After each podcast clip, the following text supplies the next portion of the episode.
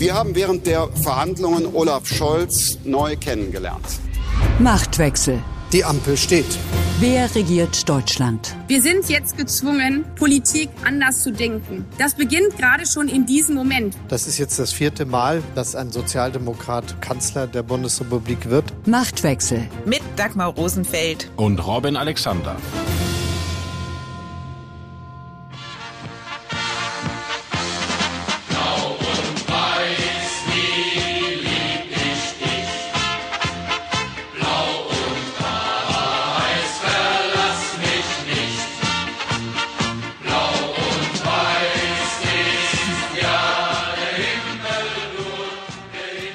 Schalke 04 steigt auf in die erste Bundesliga. Ob auch die SPD in NRW wieder erstklassig wird, das entscheidet sich an diesem Wochenende. Die Landtagswahl in Schleswig-Holstein jedenfalls ist gehörig in die Hose gegangen. Aber dort ist die SPD auch ein bisschen so wie Ralf Stegner. Selbst wenn sie lacht, wirkt sie unfreundlich. In NRW haben die Sozialdemokraten hingegen Thomas Kutschaty. Der hat das Image des bodenständigen Sympathieträgers. Beim WDR fanden sie ihn sogar so sympathisch, dass kritische Kommentare zu ihm bei Twitter gelöscht wurden. Aber das ist eine andere Geschichte. Nett gefunden wird auch Daniel Günther, der Mann, der für die CDU in Schleswig-Holstein sensationelle 43,4 Prozent geholt hat. Manche sagen nun, dass das unnett für Friedrich Merz werden könnte. Über SPD, CDU und ihr innenpolitisches Standing geht es in dieser Folge von Machtwechsel. Außerdem sprechen Robin und ich darüber, ob es für Christine Lambrecht hinterm Horizont weitergeht und fragen uns, wie weit Olaf Scholz bei Emmanuel Macrons EU-Visionen mitgeht. Und was die eben schon erwähnten Nettigkeiten angeht, ich bin heute bei der Musikauswahl besonders nett zu Robin gewesen, denn Robin ist nicht nur gläubiger Katholik, sondern auch gläubiger Schalker. Wäre das ein Videopodcast, könnte man mich jetzt strahlen sehen. Ich will es aber sofort ins Politische wenden, weil es hier nicht um unsere Privatbefindlichkeiten ging.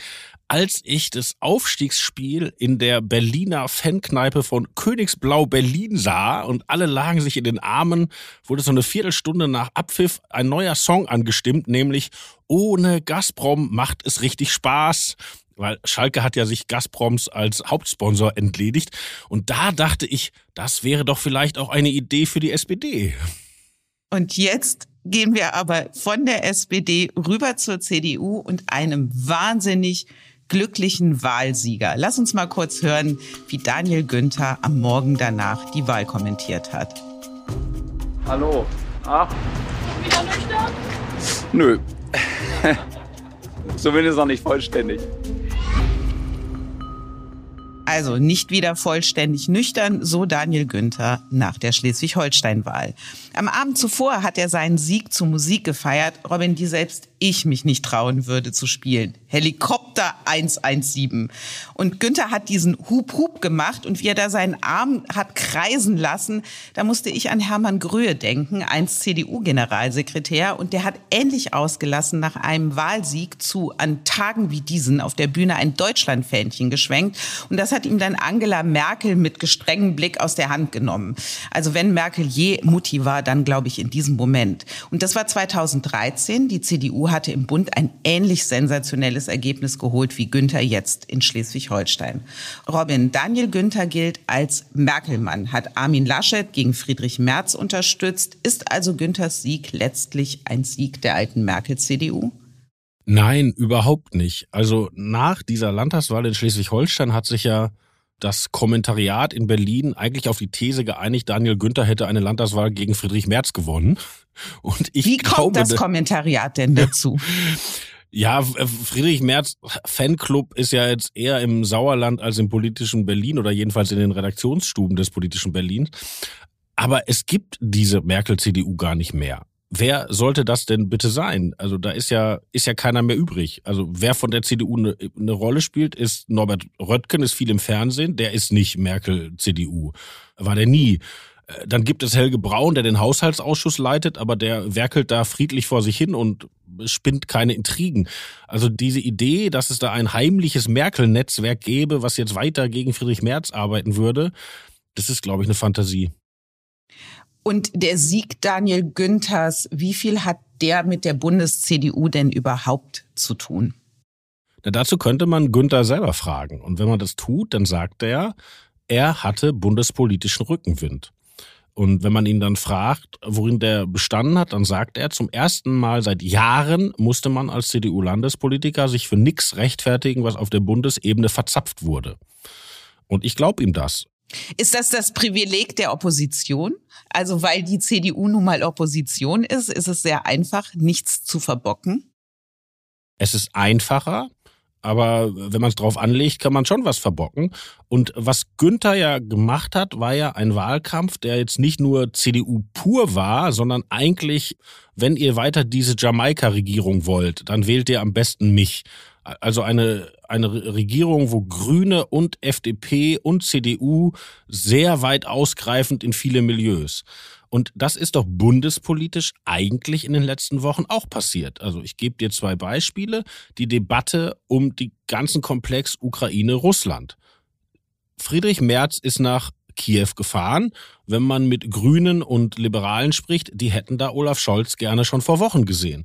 In der Frage schwere Waffen hat Merz mit seinem Antrag die Ampel dazu getrieben, eigentlich fast gemeinsam mit Grünen und FDP, sich endlich zu diesen schweren Waffen zu bekennen.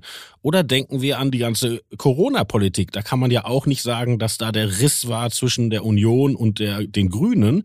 Im Gegenteil, die Grünen und die Union hätten eine ganz andere Politik gemacht, Corona-mäßig, als sie jetzt Herr Buschmann und Herr Lauterbach ausgekämpft haben. Also ich glaube, da hat einfach Bund und Land, wenn man genau hinguckt, ziemlich ineinander gegriffen. Was man ja wirklich lernen kann aus Schleswig-Holstein ist, dass diese Dreierkonstellation so breit in die Gesellschaft gegriffen hat, dass die Ränder nicht mehr stattfinden müssen. Also rechts von der CDU braucht es keine AfD und links von SPD und auch ein bisschen Grün braucht es keine Linkspartei. Die sind raus. Ist das auch Modell für den Bund? Also lernen wir daraus, Dreierkoalitionen schwächen die Ränder? Das ist eine total interessante Überlegung, weil jahrelang hat man ja das Gegenteil geglaubt. Mhm. Also man hat geglaubt, je mehr Leute in der Mitte zusammen koalieren müssen, desto stärker verschwimmen die Profile und dann werden rechts und links ganz stark. Und tatsächlich ist das Gegenteil passiert. In Schleswig-Holstein, aber wenn man ehrlich ist, ja auch schon bei der Bundestagswahl, weil es gibt in der Bundes also der, der Bundestag gibt zwei bürgerliche Regierungsformen her, Ampel oder theoretisch Mehrheit auch Jamaika. Also es wäre ein Wechsel in der Mitte möglich und eben nicht, die Ränder werden nicht gebraucht. Wobei man natürlich dazu sagen muss, dass die Ränder auch alles tun, um sich gesellschaftlich unmöglich zu machen. Also eine Linkspartei, die sich mit Putin Sympathie und Sexismusskandal und äh, zurückgetretener Parteivorsitzender blamiert und eine AfD, wo der Landesspitzenkandidat sagt, ich will schwere Waffen liefern und die Bundesspitze sagt, äh, wir wollen keine schweren Waffen liefern und ein paar Irre, da denkt man, die liefern bald eher Waffen an Putin. Also die haben ja alles dafür getan. Da muss man wirklich hart drauf sein, wenn man die jetzt noch wählt. Am Wochenende wählen stehen ja die Wahlen in NRW an und die NRW-Wahl galt zumindest mal als kleine Bundestagswahl. Und SPD und CDU liegen dort in den Umfragen wirklich Kopf an Kopf. Wie entscheidend ist es denn für die Bundesparteien, ob nun Thomas Kutschaty oder Henrik Wüst siegt? Es wird daraus ein Momentum sein. Also wenn Wüst gewinnt, hat Merz sozusagen Aufwind. Wenn Kutschaty gewinnt, hat Scholz Aufwind. Aber was nicht mehr ist, was früher immer war, dass die Bundesregierung versucht, über Landtagswahlen sich eine Mehrheit im Bundesrat zu besorgen. Selbst wenn die Ampel NRW gewönne, ist diese Mehrheit für die Ampel im Bundesrat in weiter Ferne, weil wenn wir mal gucken, seit der Bundestagswahl sind ja schon mehrere Regierungen geformt worden. Also in Berlin und in Mecklenburg-Vorpommern hat die SPD sich für die Linkspartei entschieden. Und das bedeutet ja im Bundesrat, dass die Stimme tot ist, weil die Linkspartei sich immer enthält und damit die ganzen Länder. Jetzt haben wir eine absolute Mehrheit im Saarland, wo die Grünen und die FDP unter die Räder gekommen sind. Und wir haben in Schleswig-Holstein Jamaika oder ein Bündnis der CDU mit einer der kleinen Mitteparteien. Also da wächst sozusagen keine Ampelbank im Bundesrat heran. Was die NRW-Wahl angeht, da setzt die SPD ja voll auf die Bundespartei. Und ich erinnere mich an Zeiten, das war sowohl bei der CDU als auch der SPD der Fall, dass man bei Landtagswahlen möglichst vergessen machen wollte, dass da noch in Berlin irgendwelche Menschen sind, die auch was mit der Partei zu tun haben. Kutschaty hat aber jetzt noch schnell Plakate mit Scholz aufhängen lassen. Er und Scholz gemeinsam. Und das soll symbolisieren, unser NRW-Mann hat einen direkten Draht zum Kanzler. Aber die Frage ist ja jetzt, ob diese zur Schau gestellte Nähe angesichts auch der sinkenden Zustimmungswerte für Scholz persönlich wirklich noch so eine kluge Taktik sind. Ja, ich finde sie auch demokratietheoretisch ehrlich gesagt heikel. Lars Klingbeil, der SPD-Vorsitzende, hat ja sogar öffentlich jetzt in Berlin gesagt, es wäre ganz wichtig, dass Kutschaty der Ministerpräsident wird, weil auf NRW kommt so viel zu und der könnte dann immer direkt Olaf Scholz anrufen. Und ich glaube auch, wenn ein Ministerpräsident nicht von der SPD ist, kann der in Deutschland auch den Kanzler anrufen. Also das ist ein heikles Argument.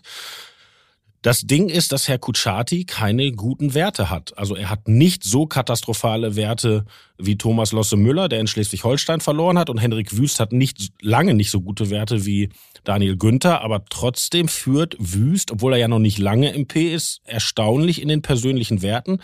Und der Kutschaty hat auch kein Thema. Wenn man guckt in NRW, die letzte Wahl, die Wahl gegen Hannelore Kraft von der Union, die wurde mit landespolitischen Themen gewonnen. Sicherheit, Schule und Verkehr. Und wenn man jetzt sagt, das sind für NRW interessante Themen, ich glaube, dass die NRW-Schulen immer noch nicht super sind und äh, Verkehr ich meine, man muss sich mal diese Stauschau in WDR anhören, die dauert ja immer noch 17 Minuten an manchen Tagen. Und dann bleibt das Thema Sicherheit. Und da hat die CDU das Asset, dass sie mit dem Reul einen Innenminister hat, der den Clans auf die Nerven geht. Also ehrlich gesagt, er macht das so penetrant, dass er manchmal in der Berichterstattung auch dem Publikum auf die Nerven geht, weil er scheint ja wirklich jeden Samstag in eine Shisha-Bar hochzunehmen. Aber die Antwort der SPD ist ja, ob es dieses Problem wirklich gibt. Also im Ampelkoalitionsvertrag im Bund steht zu Clankriminalität wollen wir erstmal eine begriffliche Klärung herbeiführen. Und ich glaube, auf dem Feld kann er die CDU schon mal nicht angreifen. Naja, aber die miesen Schulen und die Verkehrsstaus, Dreieck Heumer sage ich nur, die sind ja nun die Staus und die Schulen von Schwarz-Gelb, die in den vergangenen Jahren regiert haben. Da kann die SPD ja sehr wohl angreifen. Ja, und vor allen Dingen, wenn man bedenkt, die Schulministerin, ein, ein, eine FDP-Politikerin, hat in Corona unterschiedliche Signale gesendet. Für Verkehr war eine Zeit lang Herr Wüst selber zuständig. Und die haben ja ein Riesenproblem auch mit den Rheinbrücken. Also da geht ja wirklich Infrastruktur richtig den Bach runter. Wobei die dann natürlich immer sagen, ja, der Bund, der Bund, der Bund. Wobei da hat das Verkehrsressort auch einen Unionspolitiker gehabt. Das stimmt, da wären Angriffspunkte. Du hast gerade von dem direkten Draht zu Scholz haben wir gesprochen und Scholz wiederum hat den direkten Draht nicht via Telefon, aber immerhin via Fernseher zur Bevölkerung gesucht und hat am Sonntag nach dem ganzen Hin und Her, was seine Ukraine-Politik angeht, eine Art Rede an die Nation gehalten und versucht, seinen Kurs zu erklären. Wobei ich finde, mit dem sich erklären und Scholz ist das ungefähr so wie mit Leberwurst und Nutella, außer dass man beides aufs Brot schmieren kann, hat das wenig gemeinsam. Und deswegen lass uns mal ganz kurz in diese Rede reinhören. Und wir haben erstmals überhaupt in der Geschichte der Bundesrepublik Waffen in ein solches Kriegsgebiet geschickt, in großem Umfang. Und immer sorgfältig abwägend auch schweres Gerät, das setzen wir fort. Warum sagt diese Passage so viel über Olaf Scholz, Robin? Na, einerseits sagt er etwas, was keine Neuigkeit ist. Dass wir Waffen liefern, ist ja jetzt mittlerweile zwei Monate her. Und dann drückt er sich um den springenden Punkt, weil der springende Punkt ist jetzt schwere Waffen. Und er vermeidet schon den Ausdruck Waffen. Er spricht da von schwerem Gerät und schiebt noch ein Abwägen davor. Also als würde irgendjemand ohne Abwägen liefern wollen. Und er vermeidet da die Festlegung. Also wir haben diese beiden Lager in der Gesellschaft, die sich ja mittlerweile auch öffentlich in diesen intellektuellen Briefen abbilden. Sollen wir schwere Waffen liefern oder sollen wir uns eher raushalten? Und Scholz versucht semantisch so unscharf zu bleiben, dass er in beiden Lagern Zustimmung kriegt. Und das kann sogar funktionieren, weil interessanterweise diese beiden offenen Briefe loben ja Scholz. Die einen loben ihn für seine Zögerlichkeit und die anderen loben ihn, dass er sich endlich doch durchgerungen hat. Aber das ist natürlich eine riskante Strategie, weil es kann sein, dass er beide Lager mitnimmt. Es kann aber auch sein, dass am Ende beide Lager enttäuscht sind. Und in seiner Ansprache war Scholz ja wieder ganz Scholz, nämlich in Wort und Ton sachlich und ganz nüchtern. Und unser Kollege Olaf Gersemann hat es, finde ich, mit einem Satz auf den Punkt gebracht. Der geht nämlich so. Der emotionalste Moment in der Scholz-Ansprache kam bei Minute 3.30, als der Kanzler aus sich herausging und für eine Sekunde die Hände ein paar Zentimeter anhob. Ganz anders tritt ja Annalena Baerbock auf. Das war jetzt bei ihrem Besuch in der Ukraine zu sehen sehen und zu hören. Also während Scholz ja so eine Art Sicherheitsabstand zwischen Deutschland und dem Krieg in der Ukraine zu wahren sucht, trägt Baerbock den Krieg emotional an die Deutschen heran. Lass uns mal einen Satz von ihr hören, den sie in Butscha gesagt hat, als sie dort am Dienstag zu Besuch war. Diese Opfer könnten wir sein. Butscha ist ein Vorort von Kiew. Es ist wie Potsdam vor Berlin. Man sieht Spielplätze, man sieht Supermärkte, man sieht Menschen, die zur Arbeit gehen. Und dann sieht man die schlimmsten Spuren von Verbrechen genau daneben. Eine Bombe, die direkt in den Supermarkt eingeschlagen ist. Dann sieht man in dieser Kirche Bilder, wie Menschen einfach nur das getan haben, was jeder Mensch tut. Morgens aufstehen, einkaufen gehen und dabei kaltblütig ermordet worden ist. Robin, welche Bedeutung hat der Baerbock-Besuch in der Ukraine und war das sowas wie eine Vorhut für Scholz oder ist es der Ersatz für Scholz gewesen? Das ist eine gute Frage, weil wir immer noch nicht wissen, ob er fährt und wenn er fährt, wie er diesen Besuch gestaltet. Ich habe da länger drüber nachgedacht, weil Olaf Scholz hat ja am Anfang gesagt, er fährt da nicht hin, weil er keine Symbolpolitik machen will. Das Argument mit der Kränkung und Steinmeier war ja nur nachgeschoben. Und der Ansatz ist mir prinzipiell sympathisch, dass man sagt, Politik ist Substanz, das kommt darauf an, was wir tun und nicht auf die Bilder. Ich bin mir aber nicht mehr sicher, ob ich noch meiner Meinung bin. Ich hatte ja letzte Woche für die Welt ein Interview gemacht mit dem tschechischen Ministerpräsidenten Petra Fiala und der war ja in Kiew, als das wirklich noch beschossen wurde. Und ich habe ihn gefragt, warum er das gemacht hat, warum das wichtig ist und warum er findet, dass auch Scholz das machen soll. Und dieser tschechische Politiker, der eigentlich ein Historiker ist, also ein Intellektueller, der hat gesagt, es ist für die Menschen in der Ukraine wahnsinnig wichtig, dass wir dokumentieren, dass wir ihr Leid sehen und mitempfinden. Weil die immer diesen Verdacht haben, dass gerade die Deutschen sozusagen russische Interessen berücksichtigen und alles, was dazwischen ist, unter den Tisch fallen lassen. Und dass sie sozusagen als Ukraine oder als ganz Ost- und Mitteleuropa unter den Tisch der Weltgeschichte gekehrt werden, was ihnen ja historisch tatsächlich ein paar Mal passiert ist. Und dass es deshalb solche Besuche von westlichen Politikern bräuchte, um der Ukraine zu zeigen, ihr seid da nicht allein. Für euch gelten auch die Menschenrechte. Wir sehen euch auch. Und wenn man dieser Logik folgt, wie gesagt, jetzt vorgetragen von einem osteuropäischen Konservativen, dann hat Frau Baerbock, glaube ich, da die richtigen Worte und auch die richtigen Bilder gefunden. Im Hinterzimmer. Also wenn das so weitergeht, dann können wir diese Rubrik demnächst in Neues aus dem Bändlerblock umbenennen. Dort sitzt mit Christine Lambrecht eine Ministerin, die offenbar weder ein Gespür für die Truppe noch für das Kriegsgeschehen in der Ukraine zu haben scheint. Oder wie unser Kollege Thorsten Jungholz sagt, Lambrecht verteidigt die Sicherheit der Bundesrepublik auch mal auf Sylt. Hintergrund ist eine Reise mit dem Regierungshubschrauber am 13. April. Da ist Lambrecht zu einem Truppenbesuch nach Schleswig-Holstein geflogen und von dort dann weiter zum Osterurlaub nach Sylt. Und mit im Hubschrauber hat ihr Sohn gesessen. Das ist laut den Richtlinien der Flugbereitschaft durchaus möglich, sofern die Kosten privat getragen werden. Rechtlich also okay, symbolisch würde ich sagen katastrophal. Robin, diese Instinktlosigkeit der Ministerin, ist das nur peinlich oder ist das auch gefährlich für die Bundesregierung? Für die ganze Bundesregierung ist es nicht gefährlich, weil Frau Lamprecht ist ja ehrlich gesagt schon als Fehlbesetzung eingebucht angefangen von den 5000 Helmen über Truppenbesuch, über ihr Agieren bei den Waffenlieferungen. Sie ist ja kein Asset dieser Bundesregierung, sondern sie ist eine Belastung dieser Bundesregierung. Und das ist jetzt sozusagen das Kolorit zu dem Problem, das es schon länger gibt. Das Verteidigungsministerium gilt ja als eines oder wenn nicht sogar das schwierigste Ministerium, was von der Struktur her schon so angelegt ist, dass sozusagen Militär und Administration ständig in einem mehr Konkurrenz als gemeinsamen Arbeitsverhältnis stehen. Und das wusste doch Olaf Scholz. Und er hat Lambrecht natürlich aus dem Momentum herausholen müssen, Parität, also es musste eine Frau sein, aber er hat ihr doch was zugetraut. Also Scholz setzt doch da niemanden hin, von dem er nicht glaubt, dass er die Lage und die Sache im Griff hat. Hat er sich so getäuscht?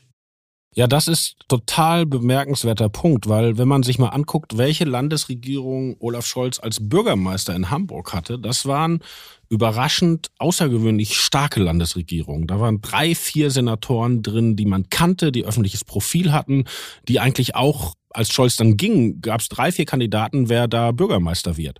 Und Scholz schien sich damals an dem alten Diktum von Helmut Schmidt zu orientieren, nämlich in jedem Kabinett müssen drei, vier mögliche Nachfolgekanzler sitzen. Das war Schmidts Ansage.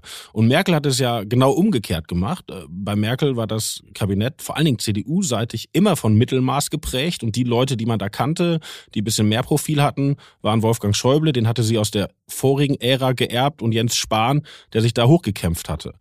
Und Scholz hat erkennbar mit diesem Helmut Schmidt Grundsatz, also fähigste Leute ins Kabinett, auch wenn das dann für einen Kanzler manchmal schwieriger wird, gebrochen. Und ich glaube, der Schlüssel ist dafür wirklich diese Parität, weil die Parität ist ja eigentlich nur der, sozusagen der, der vierte Proporz, den es gibt. Also man muss die Posten verteilen zwischen drei Parteien. Man muss die Posten dann verteilen zwischen den Parteiflügeln, weil es durfte ja auch keine nicht linke Sozialdemokratin werden. Dann hat man den Regionalproports und dann kommt halt auch noch das Frauending hier dazu. Und dann ist man halt so, dass man am Ende eine linke Sozialdemokratin aus Hessen nehmen muss. Oder ich meine, denken wir an die mittlerweile ja weit bekannte Causa Anne Spiegel. Die Frau kam da ins Rennen, weil mit Cem Özdemir ein eher bürgerlicher Grüner was wurde und dann musste eine ganz linke Frau aus einem bestimmten Landesverband gefunden werden.